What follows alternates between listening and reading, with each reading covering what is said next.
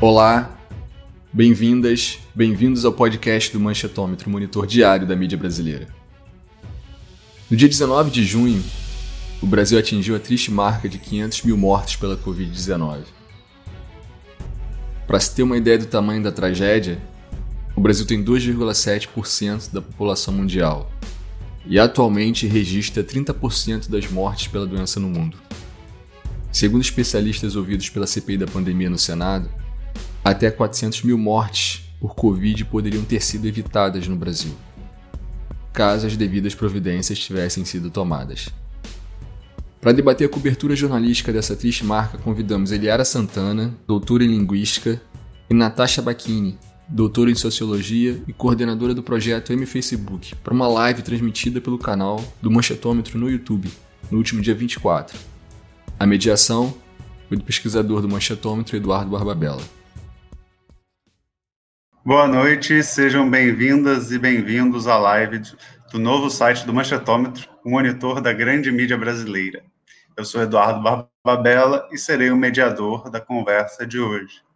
Hoje, nossa live será sobre as manifestações do final de semana e a triste marca de 500 mil mortes. Para conversar conosco esta semana, convidamos a jornalista e doutora em Linguística e Língua Portuguesa pela PUC Minas, com especialização em análise do discurso, e também pesquisadora do Manchetômetro, Eliara Santana. Bem-vinda, Eliara. E também convidamos Natasha Bacchini, socióloga, doutora em Sociologia do IESP, pesquisadora do Manchetômetro, coordenadora do projeto M Facebook, que vocês podem acompanhar e conferir no site do Manchetômetro e também pesquisadora do NetSol do IESP. Bem-vinda, Natasha. Eliara, Natasha, boa noite. No sábado, o Brasil foi às ruas com o governo Bolsonaro. A cobertura ao vivo dos telejornais destacaram as manifestações e nós podemos ver uma cobertura que se preocupou em demonstrar o cuidado dos manifestantes com questões relacionadas à pandemia, como o uso da máscara, o uso do álcool gel e até mesmo, em alguns casos, a possibilidade de tentar algum dentro do possível em uma manifestação. Eliara, começando com você. Como você viu a, a diferença entre as coberturas das primeiras manifestações, algumas semanas atrás, para essas manifestações? E também pensando nas manifestações que nós tivemos já há algum tempo pró-presidente. Como é que você viu essas questões? Você viu alguma diferença, principalmente no seu objeto de estudo principal, o Jornal Nacional? Boa noite, Liara. Boa noite, Dudu. Boa noite, Natasha. É um prazer estar aqui com vocês, tá? É, Para esse debate super, super quente, super importante. Bom, sobre a cobertura das manifestações, há sim uma diferença, é uma diferença enorme, né, do 29 de maio para a cobertura do 19 de junho. Uh, e para além né, do tempo e para além da, das capas dos jornais, né, porque no 29 de maio os jornais não trouxeram nenhuma foto, trouxeram os principais jornais, né, trouxeram uh, uma chamada muito pequena e, e, sem foto, né? Enfim, uma chamada bastante burocrática. As TVs também fizeram uma cobertura muito burocrática, né? Bastante burocrática, mostrando imagens, mas é, aquela narrativa bem centrada, né? No, ocorreram as manifestações em várias capitais, etc. e tal. E fizeram menção, né? No 29 de maio, fizeram menção à aglomeração. Todas as TVs, né? Reiteraram que havia aglomeração apesar do uso de máscaras. É, o Jornal Nacional deu mais ou menos 3 minutos e meio, 3 minutos e 45, mas numa cobertura extremamente burocrática. É, com imagens geralmente do alto, né, mas sem dimensionar muito a pluralidade, né, dos manifestantes, sem, sem dimensionar, né, muito o significado, sem bater muito, sem trazer muito as pautas, né, que estavam ali colocadas, enfim. E isso se altera de uma forma assim, de uma forma muito marcante, né, no 19 de junho. Para além do tempo, né, porque todos tiveram mais tempo, né, bem, uma parte, é, todos tiveram uma grande mudança na cobertura, menos a Record, né? A Record manteve quase o mesmo tempo, né? Para o 29 de maio foram 50 segundos, mais ou menos. No, no 19 de junho foi 1 minuto e 20. É, mas uh, o, o tom, o foco foi o mesmo. Ou seja, a Record não menciona o nome de Jair Bolsonaro, né, fala, menciona, né, diz que as manifestações eram contra o governo, então não coloca a figura do presidente e isso se mantém. Então não há mudança é, estrutural em relação à cobertura é, para a Record, né? Então a gente tira a Record aí da cena, então a Record não, não tem nenhuma mudança. Mas os outros veículos principais, né, da grande imprensa, sim, tiveram uma mudança muito expressiva o Jornal Nacional trouxe quase seis minutos de reportagem, e aí foi uma reportagem muito, muito interessante, porque houve imagens do alto, imagens do lado, imagens acompanhando, né, os manifestantes, mostrando muito as pautas, mostrando muito as bandeiras, né, as bandeiras todas que estavam ali, mostrando as pautas, com destaque para as pautas, eh, dizendo que os organizadores se preocupavam a todo momento com, com todos estavam usando máscaras e que os organizadores se preocupavam com o distanciamento social, né? É, então foi uma, uma cobertura muito interessante. E eu quero destacar uma coisa que eu achei bem, bem, bem legal e nós podemos observar para outros movimentos, né? Para outras construções simbólicas midiáticas, uh, foi a menção no Jornal Nacional à presença de bandeiras verde-amarelas, né, em Maceió, bandeiras do Brasil, né, eles fizeram essa referência, bandeiras do Brasil, em Maceió, em Belém e, se não me engano, no Recife. Por que que isso é interessante, né? Pode parecer, algumas pessoas mencionaram, ah, deve ser uma passada de pano para o governo. Não. É, eu penso que é uma marcação simbólica no seguinte sentido: esses, esses símbolos republicanos, os símbolos, né, a bandeira do Brasil, as cores do Brasil, elas foram sequestradas por esse movimento de extrema direita, né, pelo bolsonarismo. E isso volta, ou seja, é, as manifestações, elas não são manifestações apenas da esquerda. Então, isso dá uma dimensão de ampliação das manifestações, né? E isso é importante para movimentos futuros, né? E para as manifestações futuras, eu tenho certeza que esse que a presença, né, de bandeiras do Brasil vai aumentar e que a marcação dessa presença também vai vai aumentar, vai ser expressiva, né? Vai ser interessante. E uma última coisa que aí eu quero usar para todos, né? Todos os veículos fizeram essa marcação é uma marcação simbólica importantíssima, que nós vamos ver daqui para frente sempre, né, que foi a ligação das manifestações com os 500 mil mortos e com a culpa de Bolsonaro. Isso estava muito desenhado, né, assim, os jornais, é, o material impresso é, é mais difícil, mas eles fizeram a menção às manifestações e a menção aos 500 mil mortos. E a edição do Jornal Nacional foi absolutamente construída nesse sentido, para fazer essa ligação, para estabelecer essa ligação, né? As pessoas estavam nas ruas, numa pandemia, manifestando contra é, é, os 500 mil mortos, com um culpado muito claro que era Jair Bolsonaro. Não apenas o governo, né? Vamos prestar atenção nisso.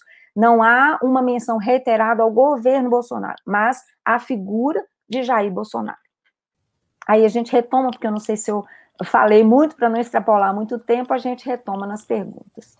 Sem problema, Ilhara. Acho que é um tema importante que provavelmente nosso público deve ter algumas perguntas para te fazer. Mas agora vamos é, para a Natasha. É, na, Natasha, pensando um pouco agora na questão das redes sociais, né? Nós estamos num momento com as manifestações, é muito comum a gente vê muitas pessoas, principalmente, principalmente muitos especialistas, destacando a importância das redes sociais como importantes para a construção desses movimentos, dessas manifestações políticas, principalmente no período pandêmico, quando você não consegue, por exemplo, se encontrar pessoalmente com as pessoas para montar um movimento, né? então a internet ganha ainda mais relevância e importância. Então, nós temos essa questão. Então, como você pensa, pensando nesse contexto, como é que você vê as, as movimentações nas redes não apenas pensando, né, assim como na Ilha, não apenas olhando para as manifestações desse sábado. Mas aí eu quero te fazer uma pergunta ainda mais específica. Vamos pensar também na motociata do presidente, que é um, talvez um dos um grande exemplo dessa relação com as redes sociais, né? Até porque é, é, a gente sabe que o presidente tem uma grande ação, uma grande atuação nas redes sociais. Os seus apoiadores também gostam muito de é, faz, divulgar vídeos, publicar textos. Então, como é que você vê essas relações? Essas manifestações desse último sábado e a motociata do a última motociata do presidente. Bem-vinda, Natasha. Muito obrigada. Boa noite, né, em primeiro lugar, Eduardo, Eliara e a todas e todos que estão aqui nos assistindo. Gostaria de iniciar agradecendo o convite e a oportunidade de estar aqui hoje compartilhando um pouco os dados da nossa pesquisa do M-Facebook, na tentativa de contribuir para a compreensão da conjuntura brasileira atual e para o entendimento né, do ecossistema informacional e seus impactos sobre a opinião pública. Antes de responder a sua pergunta, Eduardo, eu gostaria de recuperar um pouco a história do ciberativismo, né, para que a gente entenda melhor como nós chegamos ao atual estado de coisas.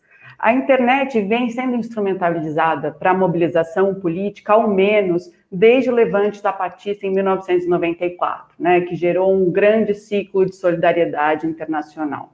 De lá para cá, à medida que o acesso à rede se popularizou, e sobretudo após o surgimento das mídias sociais, esse recurso mostra cada vez mais sua eficiência para convocar pessoas e reuni-las, tanto em espaços virtuais quanto nos físicos. No Brasil, as expressões, as principais expressões da apropriação das mídias sociais para a mobilização política, observadas no último decênio, foram as jornadas de junho, os protestos para impeachment e, mais recentemente, como você observou, as manifestações favoráveis e contrárias a Bolsonaro. Uh, embora a esquerda pós-desenvolvimentista tenha despontado as práticas ciberativistas no país, pelo menos no que se refere aí a mobilizar pessoas, né, para o espaço público, os grupos de extrema direita, atuantes na internet há muito tempo, em um contexto de crise de representatividade e de descrédito da imprensa, souberam se apropriar com muita inteligência desses espaços né, e rapidez desses recursos para propagar suas ideias e cativar os cidadãos. Então, nesse sentido, as mídias sociais foram fundamentais não só para eleger o Bolsonaro em 2018, mas para consolidar sua base de apoiadores ao longo do seu mandato, né? sobretudo perante as denúncias e acusações da oposição relacionadas ao não enfrentamento da pandemia. Então, as páginas bolsonaristas, elas alimentam constantemente seus seguidores com conteúdos que não só exaltam o governo, mas o blindam de críticas, mobilizando todo tipo de argumento, inclusive falaciosos e mentirosos, né, para justificar cada um dos seus injustificáveis passos.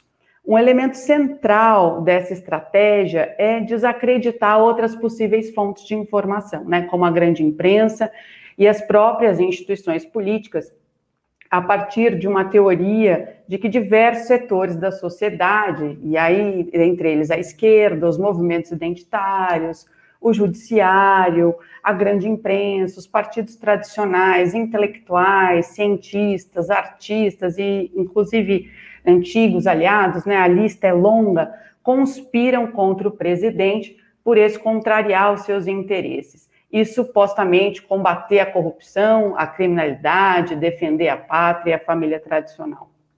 Contudo, como são muitos os escândalos que cercam o Planalto, né, e são alarmantes também os números da pandemia no país, a gente observa que o Bolsonaro vem perdendo né, apoio gradativamente, eh, como mostram as últimas pesquisas de opinião. Inclusive, saiu uma hoje. Ah, então, a saída do Moro, o caso Queiroz, o aumento da desigualdade social, de pessoas em situação de extrema pobreza, e especialmente a prevaricação com relação à compra das vacinas para o país e do oxigênio para Manaus, em específico, uh, que foram reveladas pela CPI da Covid, né, que mostra diariamente como essas 500 mil mortes poderiam ter sido, em grande medida, evitadas, é, vem provocando indignação na sociedade civil e esta decidiu se organizar e ir às ruas, né, mesmo com o risco da contaminação, né, por avaliar que risco maior é a permanência do Bolsonaro no poder. Então, essa indignação, a gente observa, né, é, com o nosso monitoramento, que ela se transpõe e torna-se cada vez mais evidente nas mídias sociais que foram muito importantes para a organização e repercussão dos atos antifascistas, das manifestações Vidas Negras Importam e das manifestações fora Bolsonaro que ocorreram no último dia 29 de maio e 19 de junho. Nesse cenário, a gente observa significativa reação da esquerda no Facebook em particular, né? cujo discurso crítico ganha cada vez mais espaço na guerra de narrativas da plataforma embora é, esta ainda seja liderada pelas páginas bolsonaristas. Então, eu trago aqui, né, gostaria de apresentar para vocês, alguns dados do M-Facebook que eu acredito que podem ser relevantes para entender o estado dessa disputa na mídia social. A propósito, queria aproveitar para agradecer a toda a equipe do M-Facebook, que vem realizando um excelente trabalho de levantamento e análise dos dados, né? E principalmente é, o Robson Nunes e a Keila Rosa, que me ajudaram a organizá-los para a sessão aqui de hoje. Uh, as manifestações de 29 de maio marcam essa reação da esquerda na rede, né? E foram tema dos posts mais compartilhados entre as mídias alternativas, os movimentos sociais e os partidos políticos, conforme mostrou o nosso último relatório publicado. O post da mídia ninja, que compara é, por foto a manifestação contra o governo, que lotou a Paulista no dia 29, contra outra, né, que registrou um ato favorável do Bolsonaro, a Bolsonaro, com uma quantidade bem menor de pessoas, obteve, por exemplo, é, cerca de 16 mil compartilhamentos, né? Outro post que teve, que incitou muitos engajamentos foi da Uni, né? Um, que se tratava de um vídeo de curta duração da manifestação do dia 19 no Rio de Janeiro, onde as pessoas pediam o impeachment do Bolsonaro. Esse post ele obteve cerca de 14 mil compartilhamentos. Uh, contudo, a despeito desse bom desempenho dos posts da oposição, foram volumosos os posts da direita tentando minimizar o impacto dessas manifestações perante a opinião pública, né?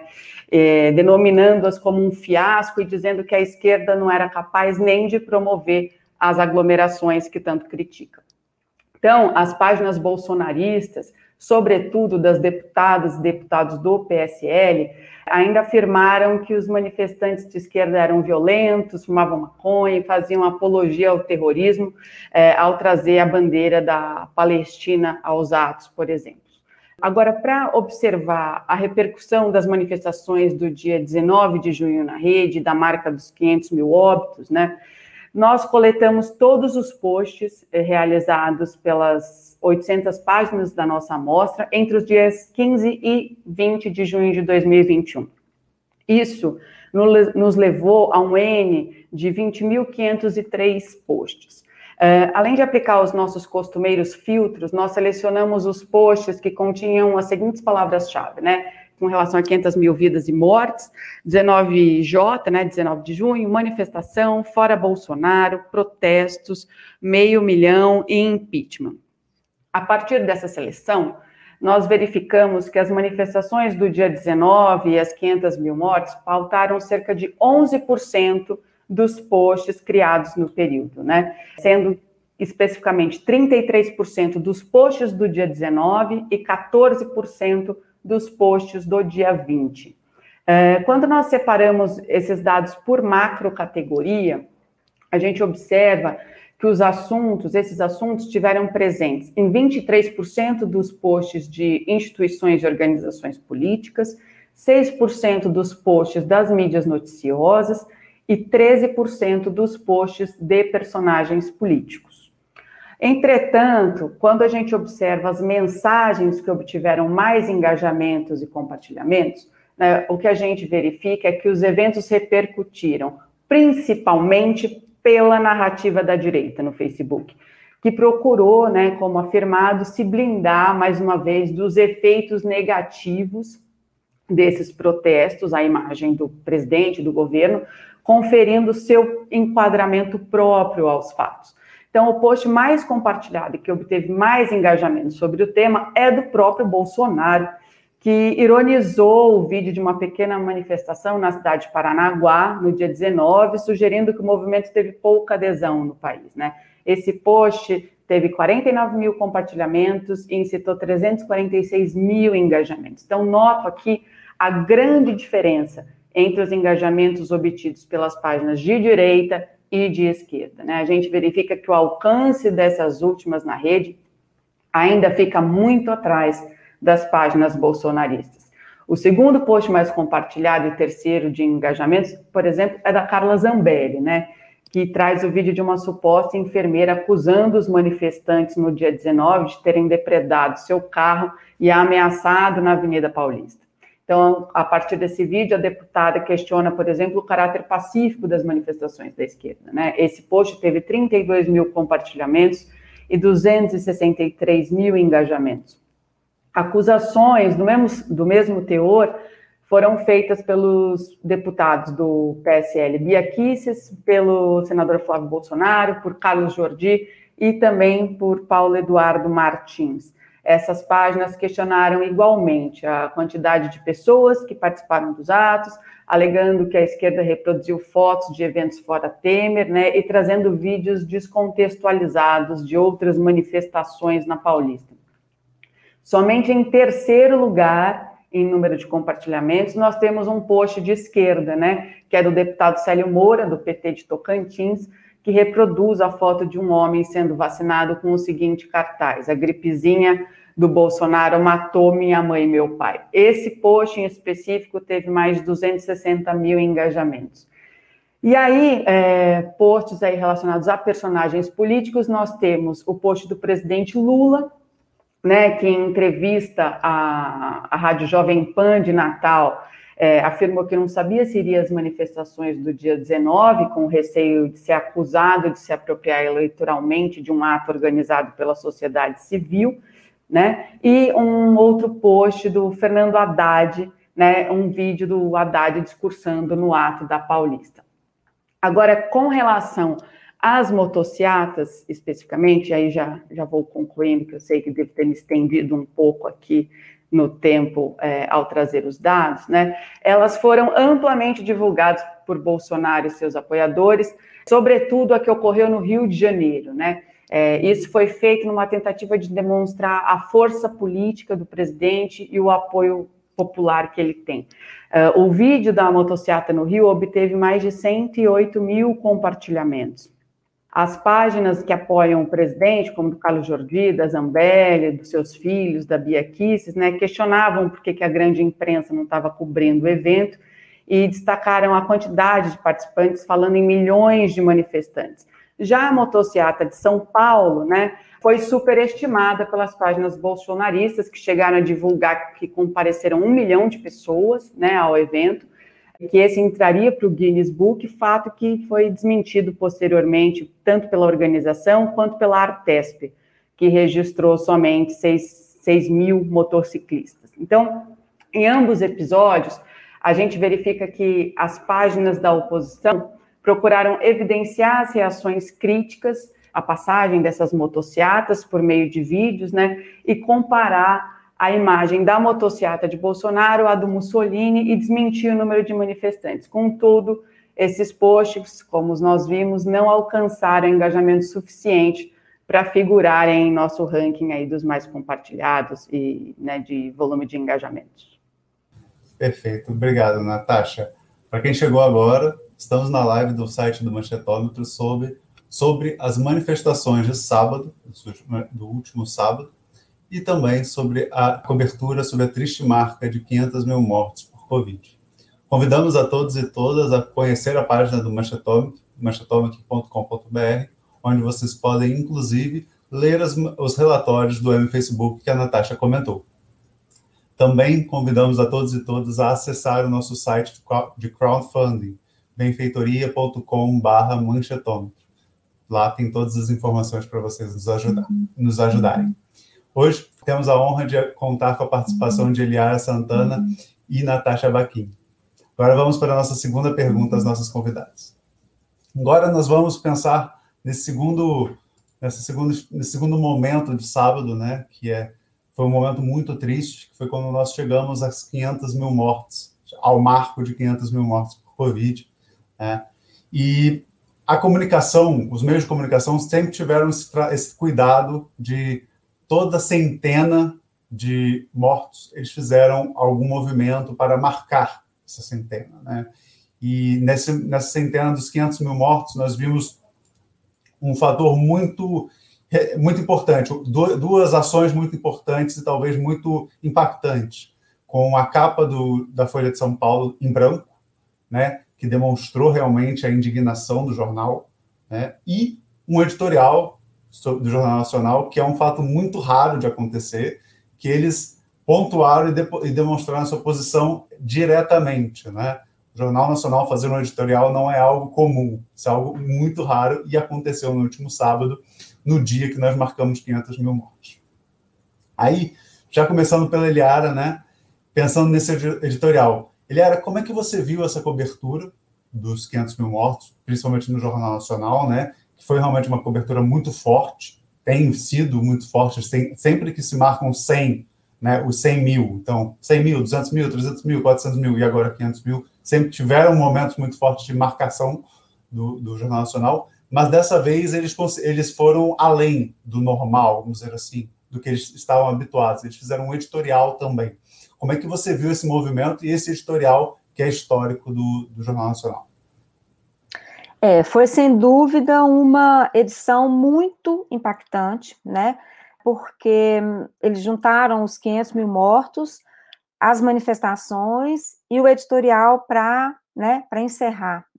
Já, né, como é que eu vejo essa edição? Essa edição foi, foi uma edição de marcação de posição, de um posicionamento, mais do que marcação de posição, mas de um posicionamento e de é, estabelecer e deixar claro que se há 500 mil mortos, há um culpado, por isso, né? E essa essa culpa, ela já está dada na escalada, né, do jornal, da abertura do jornal, quando quando Bonner e Renata leem as, as principais as principais notícias, né, fazem a chamada das principais notícias, essa culpa, né, é, ela já está colocada, né? Porque eles dizem o seguinte, vou ler rapidinho aqui. Sábado, 19 de junho, a pandemia mata mais de meio milhão de brasileiros.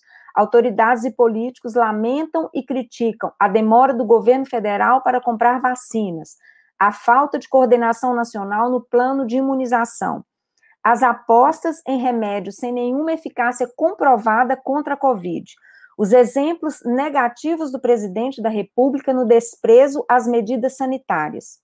Ponto. Então, é, já é uma marcação muito contundente, né, de que os números não são apenas números e de que há um responsável, né, é, um responsável por esses números e que não é um responsável é, aleatório, digamos, que tentou fazer e fez errado. Não, é um, um, responsável que insistiu no erro, insistiu em medicamentos que não funcionam, insistiu em não comprar vacina, então isso é muito marcado, né? Isso está marcado, essa culpa, essa culpa de Bolsonaro, essa responsabilidade já está marcada na escalada. E na escalada já eles já fazem uma, uma ligação com as manifestações, né? E já anunciam que milhares é, foram às ruas protestar contra o governo Jair Bolsonaro, né? E há um outro, um outro elemento aí falando ainda do, dos, dos 500 mil, né, de como trataram a notícia dos 500 mil, que logo após a escalada, né, tem um, um pequeno intervalinho, quando volta, é aquela imagem absolutamente, as imagens, né, uma sucessão de imagens absolutamente tocantes, né, que registram o quê? Que vão marcar simbolicamente o quê? Que 500 mil mortes significam 500 mil ausências. É a ausência de alguém que importa muito para um outro alguém, né? E essa ausência ela é, ela é desenhada, né? É, são imagens muito, muito impressionantes. Eu achei muito tocantes, né? É a imagem de uma família, uma, uma foto, né? De uma família, uma imagem e o pai e a mãe estão recortados. Eles não estão mais ali ou a imagem de um, um, uma varanda, né, com uma bengala do lado, onde deveria estar um avô, uma avó, está recortado, não está mais ali. Então, isso, né, esse é um outro elemento que é marcado, a ausência, ela é marcada. Então, 500 mil mortes que tem um culpado, né, significam 500 mil ausências, e essas ausências não precisavam estar sendo sentidas se houvesse vacina, se houvesse uma ação do governo federal, né? Então, esse é o primeiro momento da cobertura e ele é muito marcante. É, e aí eles entram, né? Eles trazem no meio do jornal, logo após esse, essa primeira parte, eles trazem as, as manifestações, nós já comentamos aqui, e chega ao final, que é o editorial, né? Que é um, um editorial que marca definitivamente um posicionamento, né? É, não só do Jornal Nacional, claro, mas das organizações Globo em relação a Bolsonaro, né? Porque a relação da Globo com Bolsonaro sempre foi de um bate-a-sopra, né? Ou seja, é, desde o primeiro momento, né, do mandato, havia uma denúncia, a Globo mostrava, trazia, e depois recuava, né? Recuava e ali havia talvez um acordo, havia talvez a tentativa de levar, né? Enfim, numa relação mais, mais normal mais palatável, enfim, mas havia esse recuo. Então, houve vários momentos, né, ao longo, é, ao longo do mandato, ao longo do governo, esse bate-a-sopra, né? Mas o editorial, eu imagino, eu creio, né, que esse editorial coloca um ponto final nesse, nesse bate-a-sopra. Acho que não há mais ali a possibilidade de um de um retorno, a possibilidade de uma tentativa de diálogo, né? Está marcado. E o que é que o editorial marca? Marca que há um culpado, marca que há documentos que provam a culpa, né? marca que haverá consequências, né? E é muito interessante porque o editorial não menciona em momento nenhum o nome de Jair Bolsonaro. Menciona tudo o que ocorreu, menciona a negativa em, em, em adquirir vacina, a, negativa, a insistência em medicamentos que não funcionam, né? É, menciona todo o rol de problemas sem mencionar a figura de Jair Bolsonaro, sem mencionar o nome, do presidente, né? Então isso é isso é muito marcante porque isso não é não é uma passada de pano, né? É, isso é mostrar um, menor, um menosprezo, né? Ele ele é tão insignificante que ele não merece ser mencionado. O que nos interessa aqui são os crimes que foram cometidos. E há documentos, né? Nós sabemos, a CPI está fazendo o levantamento, está investigando, e, as, e haverá consequências, né? Ou seja, todos os recados ali naquele editorial foram, foram dados, né? E eu não eu não tenho dúvida em afirmar que eu acho muito difícil que haja agora um recuo, né, nessa relação, que haja aí uma possibilidade de acordo, porque eu acho que já, já está tudo muito fraturado, né? Essa fratura ela já está muito muito intensa, então é, é, muito difícil que haja qualquer tipo de acordo, qualquer tipo, né, de, enfim, com o governo Bolsonaro. E é interessante, né, a gente observar depois do editorial de 19 de junho, na semana seguinte, né, e até agora isso permanece, a volta, né, dos, dos repertórios na edição, né, repertórios, rapidamente, são é, grandes, grandes temas, né, são grandes temas que conduzem uma linha argumentativa de uma narrativa midiática, né? Não são assuntos, mas são temas, né? E quais são esses dois repertórios? É, corrupção e crise econômica. Eles funcionaram muito bem para dar o suporte necessário para tocar o impeachment contra né, Dilma Rousseff, no momento, vejam bem, em que não havia né, denúncias é, pesadas de, de, corrupção, ou seja, não se provou nada e que não havia crise econômica. Então, eles foram efetivos. É uma construção demorada, é uma construção que demanda né, um, um, um tempo ali, um tempo, uma construção simbólica que demanda um tempo, mas está acontecendo. Então, depois desse editorial, né, depois que e aí Bolsonaro é, faz aquela aquela aparição, né, no interior de São Paulo, e faz aquela bobagem enorme em agredir uma, uma jornalista da Rede Globo, em falar mal da Rede Globo, né? A Rede Globo mostrou, ou melhor, relatou, reportou o ocorrido, sem colocar nenhuma imagem, sem colocar nenhuma fala, né, de Bolsonaro. Não vai se colocar, não vai dar esse, é, né, esse gostinho a ele de, de reproduzir a imagem, enfim. Mas a partir dessa edição, então, a partir do editorial, esses dois repertórios voltam e eles são sempre trazidos na, na, nas edições, eles são sempre trazidos em conjunto, ou seja, você joga ali uma denúncia, uma matéria, uma reportagem, ou mais de uma reportagem, né, que envolve o tema corrupção, ou seja, o que o, que o Jornal Nacional trouxe na segunda-feira? A Covaxin, né, a denúncia da compra é, da vacina indiana. Então, uma reportagem de 7 minutos e 12 segundos, uma reportagem super bem detalhada, mostrando os dados, é, é, os, os, detalhes do contrato, mostrando é, o que ocorreu, mostrando o que estava sendo investigado.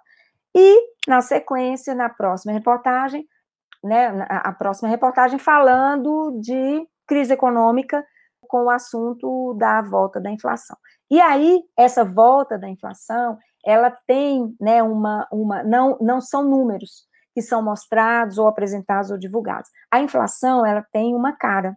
A inflação, ela está, ela está materializada, porque ela passa a ser um problema grave para o dono do bar, para a dona do salão, né, para o dono da padaria, que não conseguem, que conseguiram, é, estão conseguindo sobreviver mais ou menos na pandemia, mas que agora vem a, a situação se agravar em função da inflação. Né? Então, esses dois repertórios em conjunto, e eles apareceram ao longo da semana toda, tá? Ao longo da semana estão aparecendo os dois. Em conjunto, eles são arrasadores para qualquer presidente, né?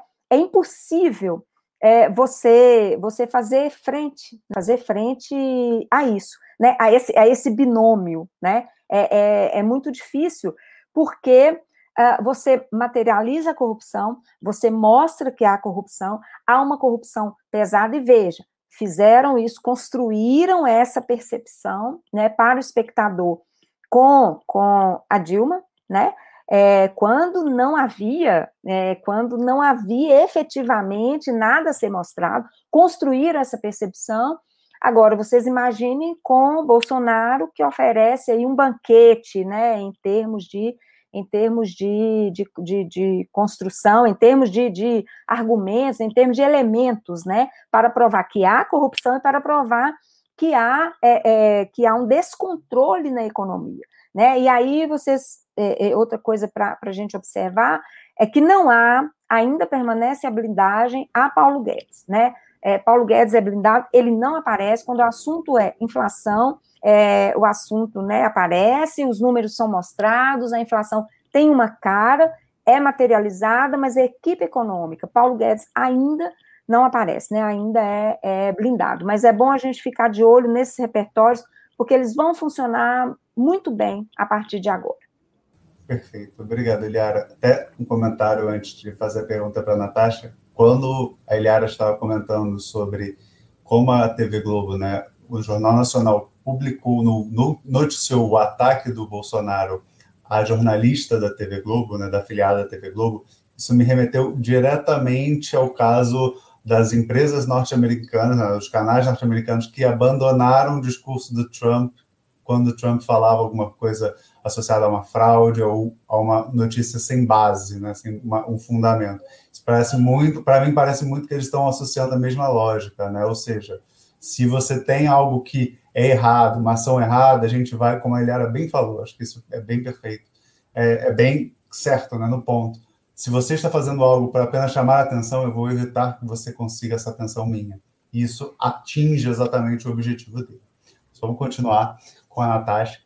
É, Natasha, agora né, estamos na, na, questão da crise sanitária e a gente sabe que a questão, né, questão sanitária, questão principalmente das mortes, também sobre, por Covid foram um grande tema nas redes sociais. Né? Todo mundo que tem um, um, perfil em rede social viu pelo menos um post sobre isso, se não muitos mais, se não dezenas, centenas. E os posts são recorrentes. E aí, é, pensando um pouco na cobertura que o M Facebook traz, o seu trabalho, como você avalia, né?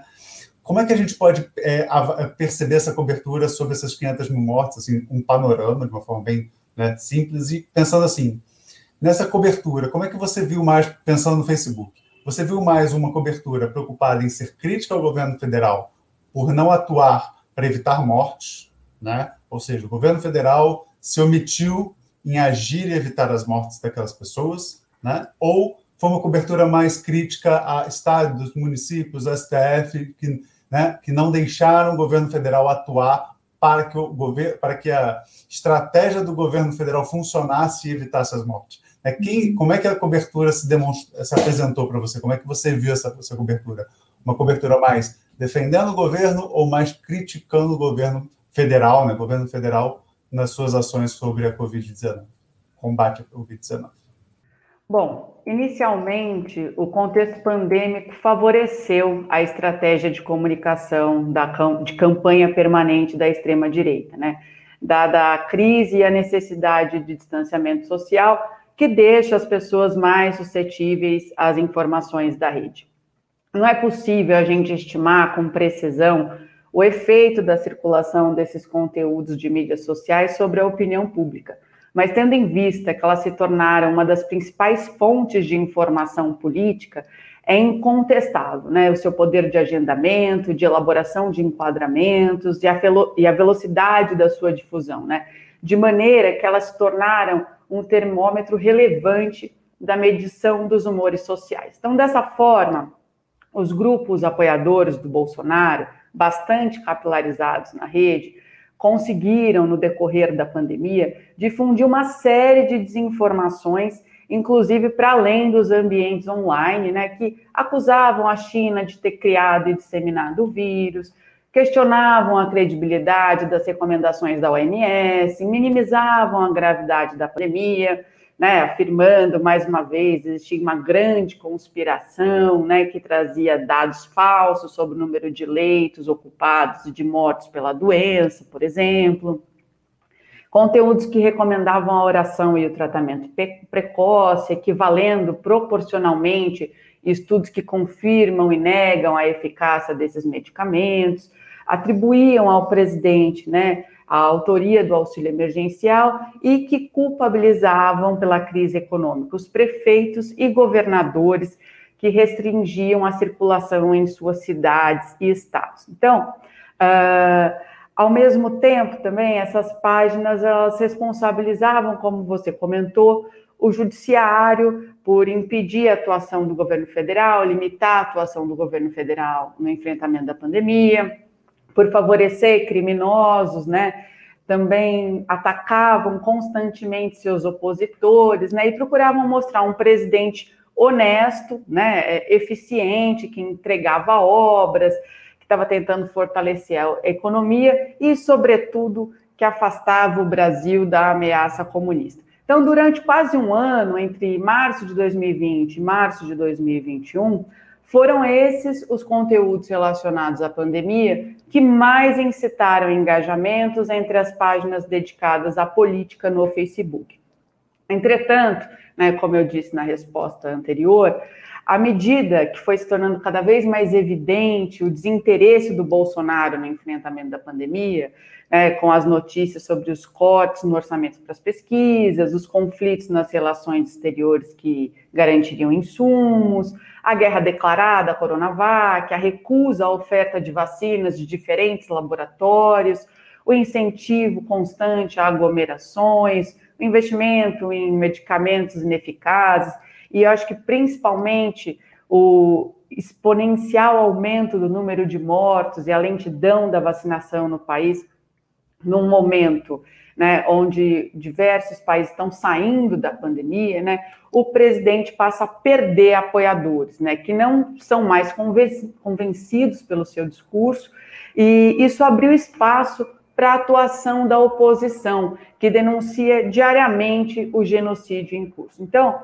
é, nesse sentido, a gente observa que as 500, as, essas 500 mil mortes, né, essas 500 mil vidas ceifadas, se configuram enquanto um marco não somente da crise sanitária, mas também da crise política, fragilizando o governo institucionalmente e perante a opinião pública.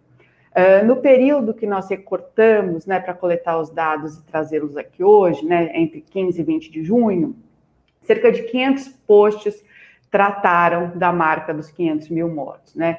Isso aí significa 2% da amostra, mas, né, é, retomo aqui, né, reforço, ressalto que são os posts coletados entre 15 e 20 de junho.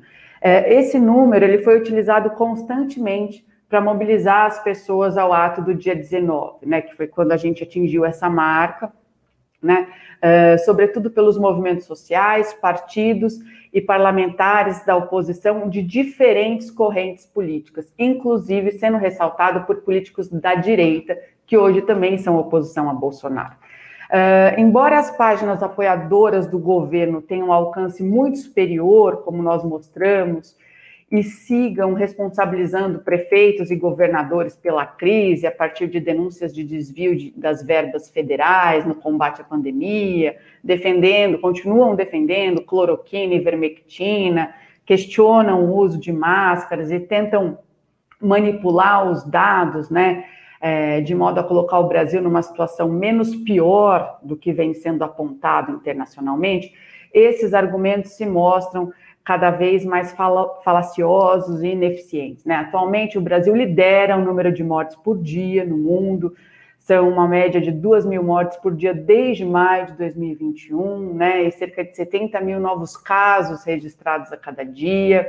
É, a gente só perde em número de mortes para os Estados Unidos, que registram praticamente o dobro do número de casos do Brasil. Uma tentativa que essas páginas faziam antes, né, era tentar colocar o número de mortes por milhões de habitantes, e o Brasil é o único país hoje com mais de 100 milhões de habitantes a integrar a lista dos países, dos 10 países com mais morte por milhão de habitantes no mundo. Então, assim, esse argumento né, é, já está bastante fragilizado. Nós, proporcionalmente, vacinamos menos que o Chile, o Uruguai, o Camboja, Costa Rica, México, El Salvador, até mesmo a Guiana. Isso sem falar também nos escândalos, né? Inúmeros escândalos, como a Ilhara já trouxe aqui para gente, que cercam o presidente, né? São mais de 10 escândalos que nós conseguimos elencar facilmente, né? É, relação com os acusados do assassinato da Marielle, o caso das rachadinhas do Queiroz, os cheques da Michelle, o inquérito das fake news, é, a tentativa de indicar o Eduardo para a embaixada nos Estados Unidos, tentativa de interferir na Polícia Federal, que resultou na saída do Moro, essas diversas ações né, que dificultaram o combate à pandemia, o adiamento e a retração do auxílio emergencial. Enfim, corroborando o que foi dito aqui pela Eliara, né, não faltam escândalos, crise econômica, queda de popularidade, manifestações nas ruas, é, fortalecimento da oposição e até mesmo traições internas, né? O que parece um cenário muito propício para o impeachment. Mas, ao mesmo tempo, o Congresso ainda não parece né, se opor totalmente ao governo ou não estar convencido de que o afastamento do Bolsonaro é a melhor solução para o país. Então, talvez somente com o avanço do inquérito das fake news e do caso Covaxin, né, provando talvez o envolvimento direto aí do, do clã Bolsonaro é, com esses casos, podemos ter alguma mudança institucional.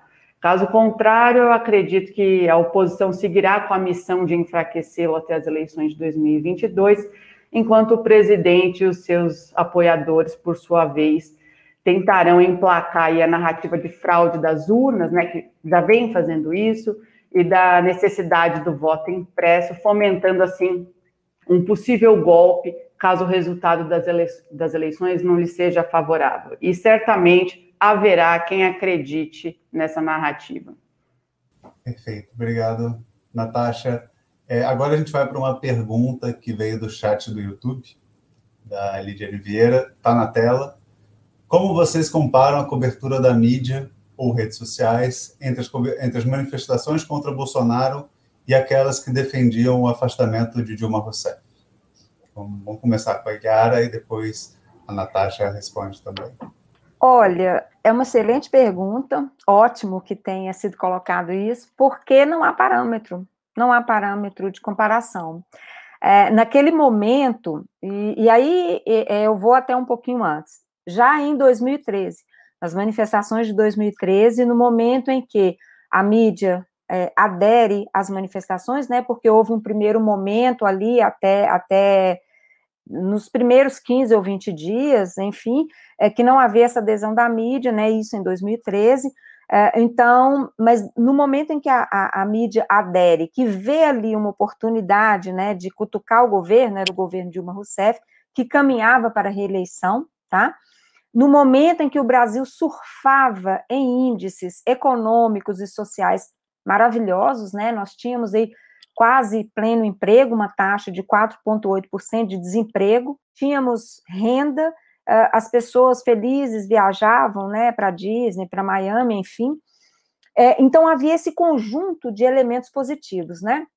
E naquele momento, com as manifestações, né, com as pautas um pouco difusas, e né, a história de não vai ter Copa, e depois queremos hospital padrão FIFA, enfim, é, naquele momento, no momento em que a mídia adere, né, pega para si o, o, o, as, as tais, e aí, aí vem o nome, nomeio, né, referencia como as jornadas de junho, a partir daquele momento a cobertura passa a ser outra.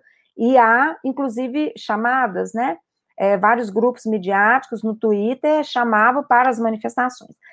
Contra a Dilma, pelo impeachment da Dilma, é, isso se repete, né? Esse modus operandi se repete. Aí é uma cobertura nos intervalos da programação à chamada, né? Nas TVs, na Globo, né?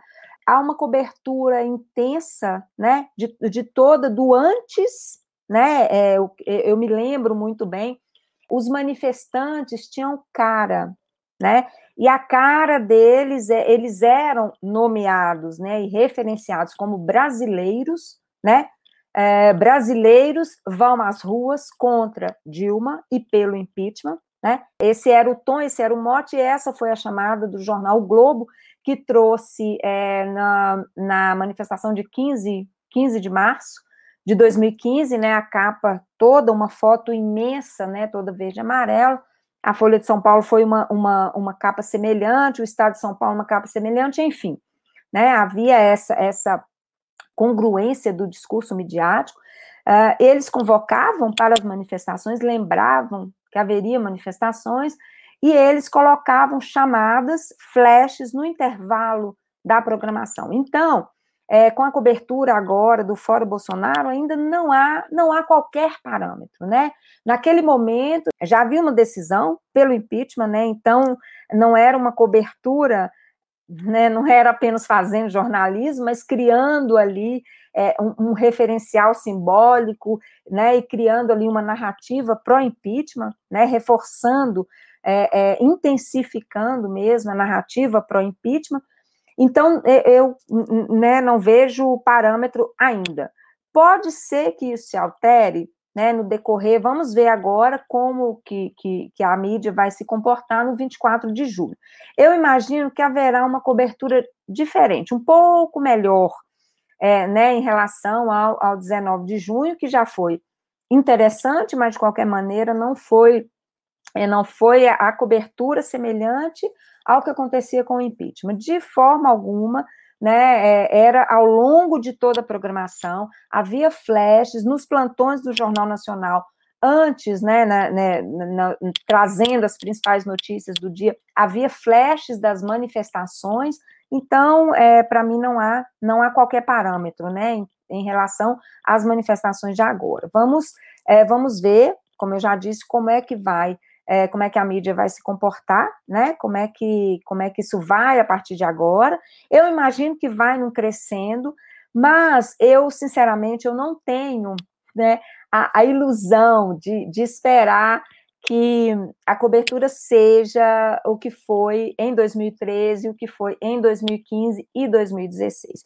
Eu acho que pode chegar próximo, né? Mas não, não vai ser igual. Obrigado, Eliara. Natasha, como que você vê essa questão das duas dessas duas manifestações? Compara, essa comparação.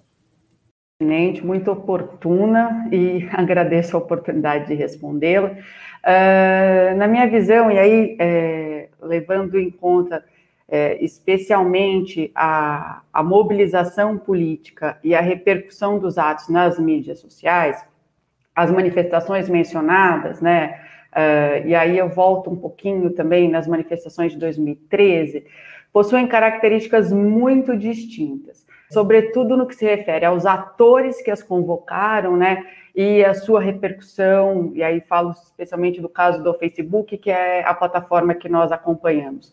Então, as manifestações de 2013, que foram né, convocadas inicialmente por uma esquerda pós-desenvolvimentista e que depois se estendeu para todos os setores da sociedade, acabaram sendo deturpadas e apropriadas por grupos de direita. Né? Já as manifestações pró-impeachment foram promovidas principalmente por movimentos da direita recém-formados, como o Movimento Brasil Livre, né, numa alusão aí é, ao movimento Passe Livre em 2013 e o movimento Vem para a Rua, né? Aí além a gente não pode esquecer também que houve a participação de importantes partidos, né, partidos tradicionais da direita, né, como o PSDB e o DEM e as suas lideranças. Já a, as manifestações contra o Bolsonaro atualmente, elas têm um perfil mais heterogêneo. Mas se for para pensar a quais manifestações elas mais se assemelham, manifestações anteriores que elas mais se assemelham, né? Eu acredito que elas se aproximam mais das manifestações contra o impeachment da Dilma e não a favor do impeachment da Dilma, né? Visto que elas são puxadas por foram puxadas por movimentos sociais, centrais sindicais, partidos e parlamentares, especialmente da esquerda, embora, como a gente comentou aqui, né, uh, a oposição ao governo se amplie e se diversifique a cada dia. Então, é, nós tivemos aí a participação é, de pessoas que não estão necessariamente vinculadas a essas organizações de esquerda. MBL vem para a rua, por exemplo, são movimentos de direita que hoje fazem oposição a Bolsonaro. E acho que talvez a principal semelhança, se for para pensar né, com os atos pró-impeachment da Dilma seja a participação de celebridades, né? Nós vimos circulando aí várias fotos de celebridades é, se posicionando contra o governo, tanto no dia 29 de maio quanto no, no dia 19 de junho, né? E aí destaco uma foto que circulou muito, que são do, dos artistas amigos do ator Paulo Gustavo, né, que faleceu em decorrência da, da Covid-19. Perfeito. Natasha, bem, é, chegamos ao final dessa live, dessa nossa série de lives. Queremos agradecer aqui a participação da Eliara e da Natasha. Acho que foi um debate muito rico, trouxe algumas, algumas discussões muito importantes do nosso dia a dia, do nosso momento político também, né? Acho que ajuda bastante os nossos, é, quem acompanha o site do Manchetômetro a entender melhor sobre o contexto, né? Quero agradecer, então, a participação das nossas duas pesquisadoras e companheiras. Foi uma honra recebê-las. Quero agradecer à equipe do Manchetômetro que nos ajudou, né, que está aqui no nosso, nos nossos bastidores, ajudando a fazer a nossa live, fazer a live funcionar. Obrigado, Fernando, André, Lidiane, que está sempre aqui com a gente, Luísa, obrigado pela organização e por nos ajudar. Agradeço também ao João, nosso coordenador, pelo trabalho sempre, por, e para toda a equipe, né, estendeu a, o agradecimento a toda a equipe do Manchetômetro, que faz o projeto funcionar todo dia. É, quero agradecer também ao público, a você que ficou com a gente até essa hora, ouviu as nossas, as nossas ouviu a nossa conversa, nosso papo, tem acompanhado os nossos, é, nossos produtos. Toda semana a gente tem lançado alguma coisa para você. Então, quero agradecer a você que tem acompanhado. Não se esqueça de acessar o nosso site, a gente tem muita coisa é, nova vindo por aí. Temos os relatórios do ano Facebook quinzenais, temos nossa, nosso, nosso gráfico interativo, onde você pode analisar a cobertura da mídia e fazer, fazer o seu próprio gráfico para entender um pouquinho como essas questões funcionam, tirar as suas próprias dúvidas.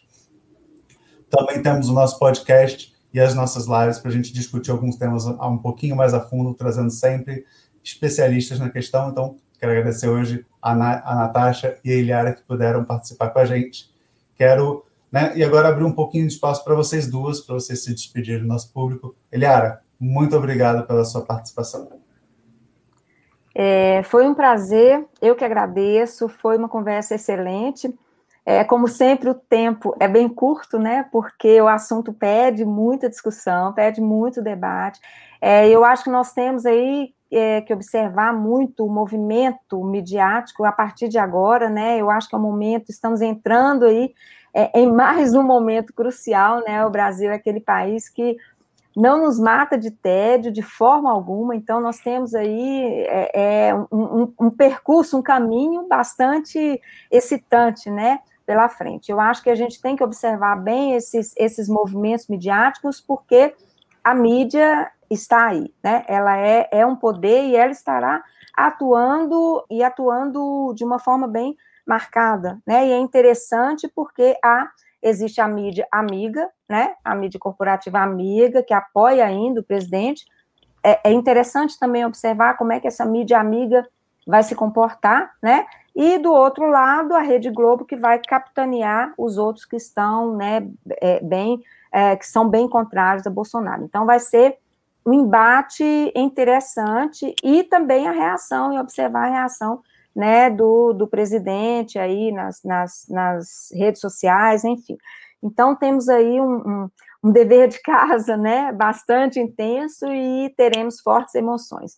Então, foi um prazer, agradeço muito, muito, né, a, a, a participação aqui, foi uma, uma ótima conversa. Um abraço para vocês. Obrigado, Eliara. Natasha, muito obrigado novamente pela sua participação e pode, né, agora é sua vez se despedir do grupo. Bom, eu que agradeço mais uma vez a oportunidade de estar aqui hoje, aprendendo com vocês, né, Eliar, Eduardo e com o público que participou do debate. Aproveito também para reforçar, reforçar, o convite, né, para todas e todos visitarem a página do Manchetômetro e conhecerem, para aqueles que ainda não conhecem, os relatórios do M Facebook. De nossa parte, né, seguiremos aí, enquanto pesquisadoras e pesquisadores que somos, observando o debate político na rede, né, e os seus desdobramentos, porque, assim, o que não falta é assunto, são polêmicas, né, e acontecimentos aí que estão cada vez mais velozes. É, bom, acho que é isso. Agradeço, muito obrigada e até breve, né? Seguimos aí monitorando e debatendo a política nacional. Obrigado, Natasha. Bem, então chegamos ao final. Não se esqueçam de, é, de dar o seu, seu joinha, né, dar o seu like no nosso vídeo, para quem estiver no YouTube, quem estiver no Facebook acompanhando essa live. Não se esqueça de curtir a nossa live também, é muito importante para nós. Não se esqueça também, você pode se inscrever no nosso canal do YouTube para assinar, é, clicar no sininho para você receber as nossas notificações e que todas as nossas lives e nossos podcasts ficam salvos no nosso canal no YouTube. Então você pode sempre voltar lá para assistir os nossos, os nossos lives e os nossos podcasts. Então nós temos sempre o conteúdo à disposição de vocês. Não se esqueçam de, de nos prestigiar e uma boa noite a todos e todas. É isso. Neste episódio, você ouviu sobre a cobertura jornalística da marca de 500 mil mortes pela Covid-19 no Brasil e as manifestações contra o presidente Bolsonaro. Para saber mais informação, acesse nosso site manchetômetro.com.br e siga as nossas redes sociais. E se você reconhece que a democratização da mídia é fundamental para a democracia brasileira, considere apoiar a nossa campanha de financiamento coletivo. O link é benfeitoria.com/manchetômetro. Obrigado e até o próximo episódio.